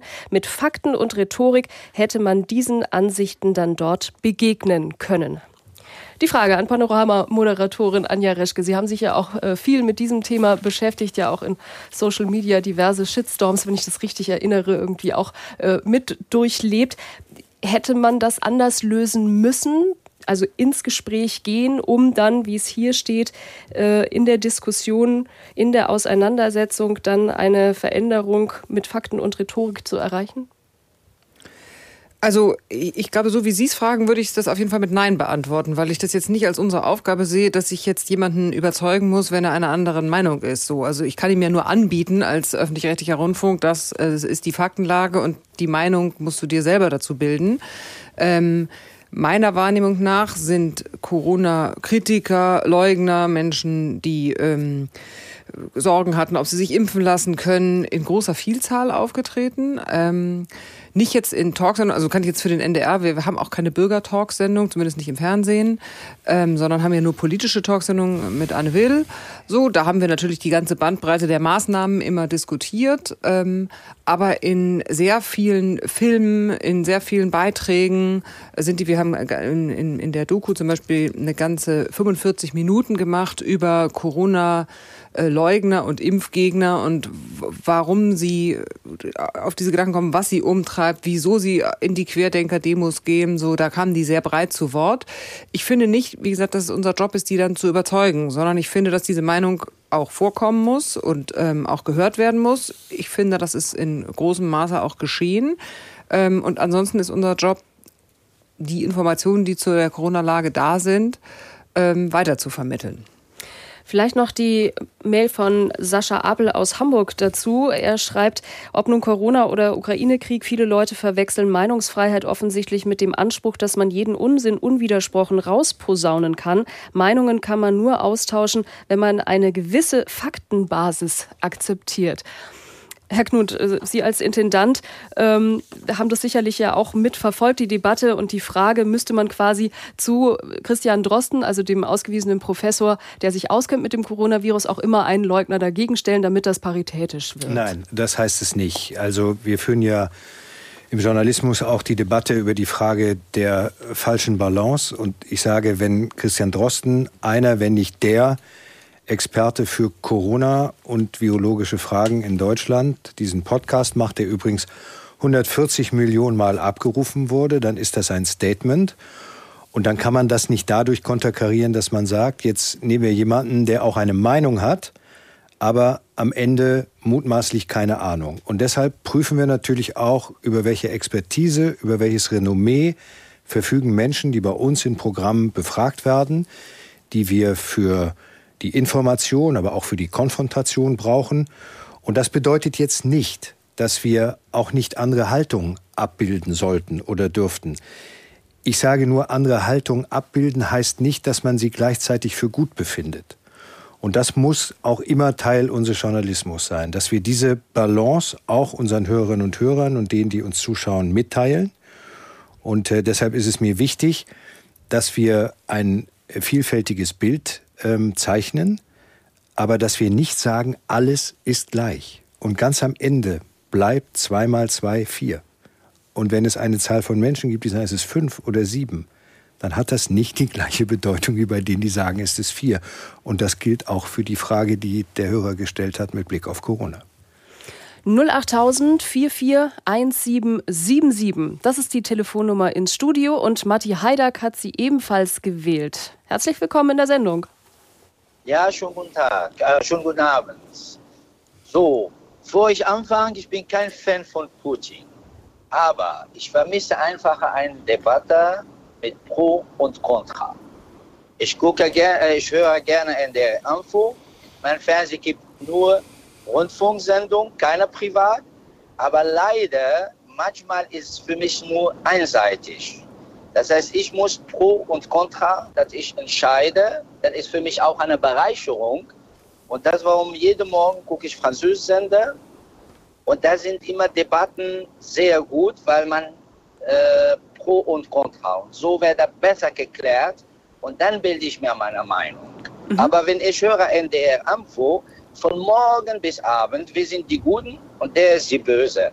Und das passt nicht. Einmal hat der Herr Donani geholt, das, wo er seine Meinung gesagt ja. über die Westen auch. Ja. Und das werde ich begrüßen, wenn man hat dieser Pro und Contra, dann man weiß. Aber dieses, wir sind die Bösen, der sind die, wir sind die Guten, der sind die Bösen, dann wird er mir langweilig, dann höre ich nicht mehr. Weil von morgen bis Abend höre ich nur, der ist die Böse und wir sind die Guten. Und die wissen ganz genau, dass dieser Krieg könnte nicht stattfinden, wenn man praktisch Verhandlungen und gegengekommen. Aber leider leiden jetzt Menschen, nur einfach, weil, ja, weil halt Politik. Mhm. Herr Heidag, herzlichen Dank. Wir nehmen das mit. Adrian Feuerbacher mhm. ähm, hat zwischenzeitlich auch ähm, genickt. Es ist ist es zu einseitig? Sind wir zu pro-ukrainisch, ja. wenn ich das übersetze? Ich, ich, muss an der Stelle, und das gehört ja zu so einem Dialog auch dazu, dass man offen sagt, wenn man vielleicht an einer Stelle anderer Meinung ist, ich muss sagen, dass ich unser Programm anders wahrnehme weil wir ähm, eine, eine Vielzahl von Gesprächen, von Einschätzungen, auch von historischen Rückblicken gesendet haben, die genau dieser Frage nachgegangen sind, ob eigentlich der Westen in früheren Jahren und Jahrzehnten, beispielsweise als es um Verhandlungen um die Osterweiterung der NATO ging, ob der Westen auch Fehler gemacht hat. Und da habe ich eine Menge kritische Stimmen auch bei uns im Programm gehört.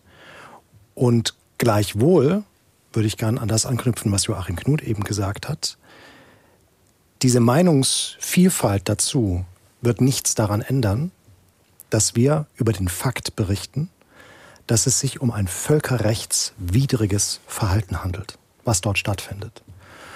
Und ne, über diesen Fakt muss schon eine gemeinsame Basis, eine Grundlage bestehen, auf der es dann sehr, sehr unterschiedliche und sehr, sehr kritische Meinungen geben kann. Was Pro und Contra angeht, ähm, würde ich Ihnen gern zurufen, das nehme ich mit, ne, weil wir haben eigentlich in der Redaktion auch eine Leidenschaft für dieses Format, für Pro- und Contra-Kommentare und haben das immer wieder im Programm. Aber ich würde sagen, Birgit Langehammer, ich weiß nicht, wie, wie Ihr Eindruck ist, wahrscheinlich könnten wir das häufiger machen. Ja. Und lass uns darüber reden, ob wir das tun. Unbedingt. Ich habe auch gerade überlegt, meinen letzten hatte ich, glaube ich, vor zwei Wochen. aber ja, also wir haben das Format, aber vielleicht kann man es tatsächlich wieder öfter installieren. Vielleicht auch da äh, nochmal gesagt, das haben, hat uns auch oft erreicht. Manchmal ist es eben tatsächlich so, dass wir nur einen Korrespondenten haben vor Ort. Was der dann Pro und Contra machen äh, könnte, ist einfach auch personell dann manchmal, wenn die eh schon alle am Anschlag sind. Und äh, das sind wir, glaube ich, in diesen Zeiten. Vielleicht auch nicht immer so umsetzbar, wie Herr Heidak ähm, sich das gerade gewünscht hat. Es gibt noch einen Wunsch aus Hamburg von Ralf Wituski. Guten Abend. Witulski, etwas exakter, aber äh, aus Entschuldigung. Hamburg, ja. Guten Abend. Plus L. Also, mein Wunsch. Ich informiere mich sehr viel zu ökologischen Themen und merke, dass ich da unendlich viel Zeit für verbringen könnte. Und der Informationsauftrag des NDRs wäre, finde ich, gut zu erfüllen, wenn es eine Rubrik gäbe, wo Verhaltensweisen, die ökologisch nachweislich für jeden mehr oder minder umsetzbar, so Kleinigkeiten im Alltag oder auch größere Kleinigkeiten, äh, wenn die einfach mal in der Fünf-Minuten-Rubrik besprochen wird und dann gesagt wird, Mensch, aus dem und dem Grund ist das wirklich gut. Und ja, man verliert nicht so viel an Zeit oder Komfort oder muss nicht im Luxus in finanziell oder zeitmäßig leben, sondern einfach mal das ein bisschen anders machen. Und mhm. schon kann man wirklich was erreichen. Und wenn Millionen Menschen das machen, erreicht man was. Das wäre so eine Rubrik, die ich gut fände. Herr Witulski, ich sehe hier äh, tatsächlich nur in zustimmende äh, Gesichter vorstellen können sich das in dieser Runde, also offensichtlich alle. Anja Reschke, praktische ja, Tipps? Also wir haben, wir machen ja, tatsächlich gibt es immer wieder diese, diese äh, Reportage oder diese Dokus oder diese, auch äh, beim Markt zum Beispiel, wie verzichtet man auf Zucker, wie verzichte ich auf Plastik, wie kann ich ähm, eine Woche ohne äh, heizen oder all diese Sachen so. Aber ich finde die Idee zu sagen, ey, so ein kleines, kurzes Format mit so dem Tipp des Tages, wie verhalte ich mich ökologisch nach, nachhaltig oder was kann ich machen, um heute mal, weiß ich nicht, eine Minute weniger duschen oder die Heizung Grad runterstellen oder was auch immer. Das bewirkt Folgendes, finde ich eine, finde ich eine gute Idee. Mhm. Ich finde das auch interessant. Würde aber immer sagen, als Journalistin und als Journalist ist unsere Aufgabe genauso, wirklich präzise zu beschreiben, ob das eigentlich tatsächlich an einem Problem etwas ändern kann. Denn bei vielen dieser Verhaltensweisen muss man sagen, die kann man sehr wünschenswert finden und sie haben auch bestimmt einen positiven Effekt. Aber ein Problem geht davon nicht weg. Selbst wenn es Millionen von Menschen tun und ihr Verhalten ändern, weil vielleicht der Verursacher des Problems eher in der Industrie liegt oder meinethalben im Flugverkehr oder wie auch immer. Und ähm, diese, diese Transparenz, dieses ganze Bild, das würde, mich, würde für mich immer dazugehören. Jetzt sage ich auch noch was. Wir haben eine Beratungsfunktion, die ist uns durch Staatsverträge aufgegeben, der kommen wir auch nach. Und das betrifft weit mehr als nur Fragen, wie man sich ökologisch richtig verhält. Da geht es häufig um Tipps, da geht es um Fragen von Anlage und von Lebensführungsfragen und, und, und. Und ähm, wir müssen immer darüber nachdenken, was rubrizieren wir, also was packen wir in eine Regelmäßigkeit und was obliegt sozusagen der täglichen journalistischen Bewertung. Und ich finde, auch da gilt, Beratung ist auch ein Punkt, der sich aus Tagesaktualität oder aus dem Geschehen einer Gesellschaft heraus entwickelt. Und deshalb bin ich immer vorsichtig, wenn man sagt, wir haben jetzt jeden Tag einen Tipp, weil das kann auch ganz schnell, und wir reden über vielfältige Wahrnehmung unseres Programms als Bevormundung oder Eingriff in individuelle Lebensführung missinterpretiert werden. An dieser Stelle in der Redezeit mal ein großes Dankeschön an Sie alle, die Sie uns heute den ganzen Tag über so viele Mails geschrieben haben mit so vielen unterschiedlichen Aspekten. Wir versuchen hier bis 22 Uhr noch einige davon äh, aufzugreifen stellvertretend für einen Themenblock, den sehr viele Hörer und Hörerinnen und in dem Fall dann auch Mailende benannt haben aus Hamburg, Robert Witte. Er sagt, ich komme mir veralbert vor, wenn NDR Info von Vielfältigkeit und Diversität in ihrem Programm spricht. Immer wenn ich diesen Radiosender höre, sind die meisten politischen Gesprächspartner Politiker der Parteien Die Grüne und der SPD. Ich wünsche mir einen politisch neutralen Sender, der auch konservative Meldungen zulässt. Und flankierend aus Hannover von Marlena Fauleck. Die Nachrichten im NDR leiden seit einigen Jahren daran, dass tendenziös zugunsten eines linken und grünen Meinungsspektrums berichtet wird. Das ist kein Wunder, denn 70 bis 80 Prozent der Journalisten stehen nach eigenen Angaben links der Mitte. Eine kritische Distanz zur Regierung, eine Kernaufgabe des Journalismus, ist in vielen Politikbereichen leider nicht zu erkennen. Ich würde mal sagen, das tut weh ne, weil das ähm, ist nicht unser Verständnis ähm, unserer Arbeit. Äh, ne, und deswegen ist das ein, äh, ein, ein, ein Feedback, das schon auch hier was mit einem macht, wenn man das hört, weil wir immensen Wert darauf legen, dass wir das gesamte demokratische politische Spektrum in unseren kritischen Interviews und in unseren Gesprächen und auch in der Abbildung zum Beispiel von Bundestagsdebatten ähm, im Programm haben. Und das sorgt auch immer wieder für massive Kritik und massive Debatten unter unseren Hörerinnen und Hörern. Sie werden sich erinnern, bis vor nicht allzu langer Zeit hatten wir eine große Koalition. Das heißt, die zahlenmäßig stärkste Oppositionspartei im Bundestag war die AfD. Und wir haben auf NDR Info oft Regierungserklärungen der damaligen Bundeskanzlerin Angela Merkel gesendet und natürlich im Anschluss die Erwiderung der AfD. Und ähm, der haben wir Raum gegeben und haben sehr, sehr, sehr darauf vertraut, dass unsere Hörerinnen und Hörer absolut in der Lage sind, sich zu dem, was sie hören, sei es von Angela Merkel oder von der AfD, sich dazu selbst eine Meinung zu bilden. Aber vielen geht das zu weit und viele protestieren dagegen. Und manchmal denke ich, wenn man als Programmmacherin oder als Programmmacher oder als Journalist Protest von beiden Seiten bekommt, wenn man so zwischen den Stühlen sitzt, dann ist das auch ein Indiz dafür, dass man es nicht ganz falsch macht. Das ist eigentlich unser bester Platz, der zwischen den Stühlen, mit einer leichten, aber spürbaren Distanz zu den Dingen.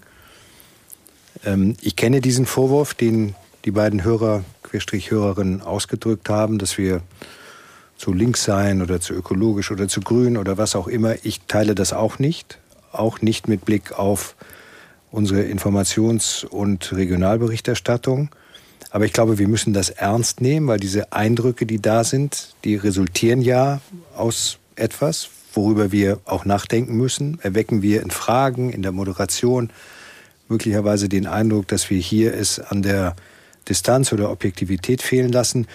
Nur eins will ich klarstellen. Meine Erwartungshaltung an Journalistinnen und Journalisten ist, dass sie bei aller weltanschaulichen Zuordnung oder Präferenz, die sie haben, ihre Profession so ausüben, dass sie die, die Multiperspektivität, dass sie Meinungspluralität organisieren können. Denn wir müssen im öffentlich-rechtlichen Rundfunk zumal Spezialisten in der Organisation von Meinungspluralität sein, weil das ist unser Auftrag und wir sollen und wollen alle Menschen erreichen. Und deshalb geht es gar nicht, dass wir sozusagen durch eine weltanschauliche Individualschere im Kopf möglicherweise genau diesem Ziel nicht mehr entsprechen. Und das wissen auch alle. Und so bilden wir auch in unserem Haus aus. Und äh, das will ich nochmal sagen, auch in aller Wertschätzung für diesen Beruf. Er ist eine Augenblicksprofession, aber er ist eine Profession. Und dann schauen wir aber noch mal hinter die Kulissen. Ähm, Anja Reschke, Sie sind Panorama-Moderatorin, aber ja auch Leiterin des NDR-Programmbereichs Gesellschaft. Kommen wir noch mal wirklich zu den Menschen, die hier Programm machen. Sind wir divers genug auch? Ich habe gerade noch mal drüber, mir halt es jetzt so ein bisschen nach. Haben wir eine ähm, wie hatten Sie es gesagt, ähm, ideologische Schere oder müssen wir die im Kopf haben oder haben wir irgendwie, dann bin ich so durchgegangen, meine Kollegen und Kolleginnen und habe so überlegt, okay, wüsste ich jemanden, bei dem ich jetzt sag, sagen kann, das ist jetzt ein von Herzen kämpferischer Linker oder sowas, ja, wo ich sagen würde, okay, der, der verbreitet hier eine Ideologie oder der auch in privater Meinung so. Und ich glaube, also das erkenne ich so nicht, sondern tatsächlich, was wir jetzt auch gerade gesagt haben, es ist ja irgendwie unser Job, anhand von, ähm, von Informationen, die wir kriegen, zu berichten und das aber auch an einem Wertekorsett auszurichten, was unserem Staatsvertrag, was unserem ganzen Handeln zugrunde liegt. Und ähm, die Frage, ob man was als links oder zu links oder zu grün ähm, äh, wahrnimmt, hat vielleicht auch was damit zu tun, auf welchen Referenzboden das fällt. Also das, was der eine, es ist ja lustig, wir hatten jetzt gerade beide hintereinander. Der eine Herr sagt, ah, warum haben Sie denn kein ökologisches, mhm. nachhaltiges Format? So, da merkt man, aha, das fehlt ihm anscheinend. Und der nächste sagt, oh, ihr seid aber zu links und grün. Und daran merkt man eben, ja, das ist diese Gesellschaft und die, die ist so unterschiedlich. Deswegen äh, tue ich mich manchmal so ein bisschen schwer damit, so zu denken, okay, das, das anzunehmen, diesen Vorwurf. So. Jetzt auf Ihre Frage, sind wir divers genug? Nein. Überhaupt nicht. Wir sind weiß, wir sind, haben alle ein bestimmtes Alter, wir sind ähm, aus einer bestimmten Sozialisierung meistens, weil die meisten äh, Journalisten, die hier arbeiten, vermutlich studiert haben oder ähm, äh, zumindest einen Bildungs, äh, größeren Bildungsrahmen genossen haben. So, das bildet natürlich überhaupt nicht die ganze Vielfalt dieser Gesellschaft ab. Das ist aber auch schwierig, weil wir ja Journalisten sind. Natürlich sind ein paar Voraussetzungen, die du brauchst, nämlich, keine Ahnung, komplexe Sachverhalte zu verstehen, mit der Sprache umgehen zu können, äh, vielleicht auch Fremdsprachen zu können. So, die, die brauchst du ja. Das, das ist ja so ein grundsätzliches Handwerkszeug. Aber ich finde, wir sind in der, in der Vielfalt oder in der Bandbreite von Alter, von Geschlecht, von, von Minderheiten, die viel zu wenig stattfinden im, ähm, im, im Journalismus allgemein, sind wir da wahrscheinlich nicht divers genug. Aber wir haben das Problem erkannt und arbeiten daran? Ja, wir haben es erkannt und wir wissen, dass wir die Vielfalt einer Gesellschaft nur präsentieren und repräsentieren können, wenn wir selbst auch vielfältig genug sind. Und das kann man ähm, noch, Frau Reschke, um vieles ergänzen. Um Ost-West, um Stadt-Land. Wie leben Menschen? Wo arbeiten sie? Sind sie in der digitalen Wissensökonomie genau. tätig? Sitzen an ihrem Laptop und ähm, arbeiten für ein Unternehmen in Singapur? Oder arbeiten sie in der konventionellen Landwirtschaft? Oder sind sie im Handwerk in, in, in, in Schleswig-Holstein tätig? Und all das müssen wir ja bedenken. Ähm, und das gehört, finde ich, auch zu diesem Vielfaltsbegriff dazu. Und äh, der ist uns klar und gegenwärtig. Aber natürlich müssen wir das sukzessive entwickeln. Wir tun das auch. Wir haben jetzt beispielsweise gesagt, weil wir auch um diesen Stadt-Land-Konflikt natürlich wissen und um die unterschiedlichen Betrachtungsweisen. Wir brauchen auch schon im Nachwuchs, unserem journalistischen Nachwuchs, Kolleginnen und Kollegen, die sagen, ich will in einem Regionalbüro arbeiten. Ich muss nicht zwingend zu Panorama 3. Und das gehört auch zur Diversität dazu. Also das ist echt ein weites Feld, aber das Thema ist erkannt, nur gelöst ist es noch nicht. Manches braucht ein bisschen mehr Zeit. Jetzt noch mal, das zeichnet diese Sendung auch aus. Wir haben sehr große Themenfelder und teilweise ganz konkrete Fragen. Das nächste ist wieder eine konkrete aus Göttingen von Peter Meyer und der schreibt, ich bin immer wieder enttäuscht von der geringen Bandbreite an Sportarten, die in ihrem Programm erwähnt werden. Es gibt so viel mehr als nur Fußball. Norddeutsche Mannschaften dominieren zum Beispiel Bundesliga, Deutsche Meisterschaften und Weltmeisterschaften im Formationstanzen. Aber davon wird nie berichtet. Adrian Feuerbacher hört auch den Sportblog auf NDR Info. Jetzt, da muss ich wirklich nachdenken. Formationstanz habe ich da wirklich noch nie gehört. Ich fürchte auch, Sie haben uns ein bisschen ertappt. Ich kann mich daran auch nicht erinnern und ich verspreche Ihnen, wir werden das in die Diskussion mit unserer Sportredaktion mitnehmen. Ähm, darüber hinaus kann ich was anfangen mit Ihrem Feedback und wir denken drüber nach, will aber schon darauf hinweisen, dass wir jetzt gerade aus einer relativ langen Phase kommen, in der wir intensiv über Olympische Spiele berichtet haben. Olympische Sommerspiele, Olympische Winterspiele, die ihrerseits eine Menge an kritischen Aspekten hatten, die hier auch auf NDR Info breiten Raum gefunden haben. Aber was die Vielfalt an Sportarten angeht, würde ich sagen, da war schon eine Menge dabei. Also ohne dir zu nahe treten zu wollen, Adrian, ich persönlich würde Formationstanz lieber sehen als hören. Mhm. Und ich das noch einen Tick attraktiver fände. Wenn ich mich recht erinnere, hatten wir das früher. Also ich erinnere mich früher im Fernsehen Formationstanz gesehen zu haben. Mhm. Ich befürchte aber, dass das irgendwie über die Jahre nicht ein immenses Publikum gefunden hat, ähm, ohne dass ich jetzt genau wüsste, warum das nicht mehr stattfindet. Ich glaube, wir haben äh, noch Zeit für die letzte Anruferin, Anne Klase aus Hamburg. Klasse ist das. Ich kann es erklären, der Computer steht so weit weg, dass selbst meine beste Lesebrille mir nicht mehr hilft. Schönen guten Abend, aber. Ja, guten Abend. Frau Klasse. Dran. Ja. Klasse. Klasse wie Schulklasse und wie Kinder Schulklasse. ist auch Ihr Thema. Ähm, ja, aber das hat nichts mit Schulklasse. Ich habe damit nichts zu tun. Ich vermisse einfach so Standardsendungen für Kinder im normalen Radioprogramm und das ist der Ohrenbär und äh, die Sonntagssendung um 14 Uhr. Ähm, die sind rausgenommen worden und glaube ich jetzt über Digitalradio zu erreichen ähm, wenn ich das richtig mhm. verstanden mhm. habe. Und das finde ich schade, weil das äh, ist eine Konstanz. Also erstmal war das schön, ich habe es immer gehört und äh, ähm, es ist so eine Konstanz für Kinder. Also am Sonntag um 14 Uhr, die Oldies sind äh, irgendwie in Ruhephase und die Kinder machen jedes, jeden Sonntag einfach das Radio an und fertig. Mhm. Und jedes Kind, also es muss kein, kein Gerät haben, was irgendwie digital äh, entsprechend ausgerüstet ist. Und äh, der Ohrenbär um 10 vor 8, das war ziemlich gut. Also es ist auch so das Schlafengehen-Programm. Und dann können ja. die Alten dann äh, sich an die Tagesschau setzen oder irgendwas machen. Frau Klasse, wenn wir noch eine Antwort wollen, dann müssten wir es an der Stelle jetzt belassen. Herzlichen Dank, aber ich würde gerne noch die Entscheidung hören, Adrian Ja, ich würde wirklich sehr, sehr, sehr darum werben. Bitte probieren Sie NDR Info Spezial aus. Ein Digitalradio ist wirklich kein Hexenwerk ich habe vorher schon mal in der frühen sind darauf hingewiesen, also viele, viele Radios sind auch ein Digitalradio, ohne dass es die Hörerin oder die Hörer wirklich realisiert, ist ähm, bei, bei, bei ganz vielen der Fall. Und da finden Sie sehr, sehr verlässlich den Ohrenbär, übrigens sogar zu zwei Sendezeiten. Wir haben nämlich früher Rückmeldungen bekommen, dass 10 vor 8 für die ganz Kleinen in vielen Haushalten auch schon ein bisschen spät ist. Deswegen gibt's ähm, den Ohrenbär dort auch schon zu einer früheren Sendezeit. Und ansonsten muss ich Ihnen sagen, das ist ein Thema, mit dem sich hier keiner wirklich leicht getan hat auf NDR Info. Aber die Vermischung, die Kombination aus Inhalten für Kinder und aus Menschen, die NDR Info einschalten, und schließlich heißen wir ja NDR Info, weil sie nicht ganz zu Unrecht hier aktuelle Informationen sich erhoffen, zu zum Teil sehr, sehr schlimmen Ereignissen, die einfach für Kinderohren nicht gedacht sind die Vermischung aus diesen beiden Bedürfnissen ist wahnsinnig schwierig. Und deswegen kann ich Sie nur so herzlich einladen, probieren Sie das auf NDR Info Spezial aus, weil ähm, das Kind wird den Ohrenbär auf NDR Info Spezial mit Sicherheit genauso gerne hören wie im UKW-Radio. Und dass es ihn dort noch gibt und dass wir auch eine Menge getan haben, um ihn dort zu erhalten, zeigt, dass uns das wichtig ist. Jetzt sind wir am Ende unserer Live-Sendezeit angekommen, hier auf NDR Info. Aber noch kurz an Sie drei alle die Frage, Anja Reschke. Wie kommt man durch, wenn man jetzt heute vielleicht seine Frage an Sie nicht direkt stellen konnte? Wie sind Sie den Rest des Jahres erreichbar, wenn wir keine Dialogwoche haben? Also ich kann nur sagen, ich beantworte ganz schön viele Mails so ähm, über die Woche. Von daher äh, ist das immer ein, ein gutes, ein guter äh, Moment, wenn man einfach per Mail schreibt.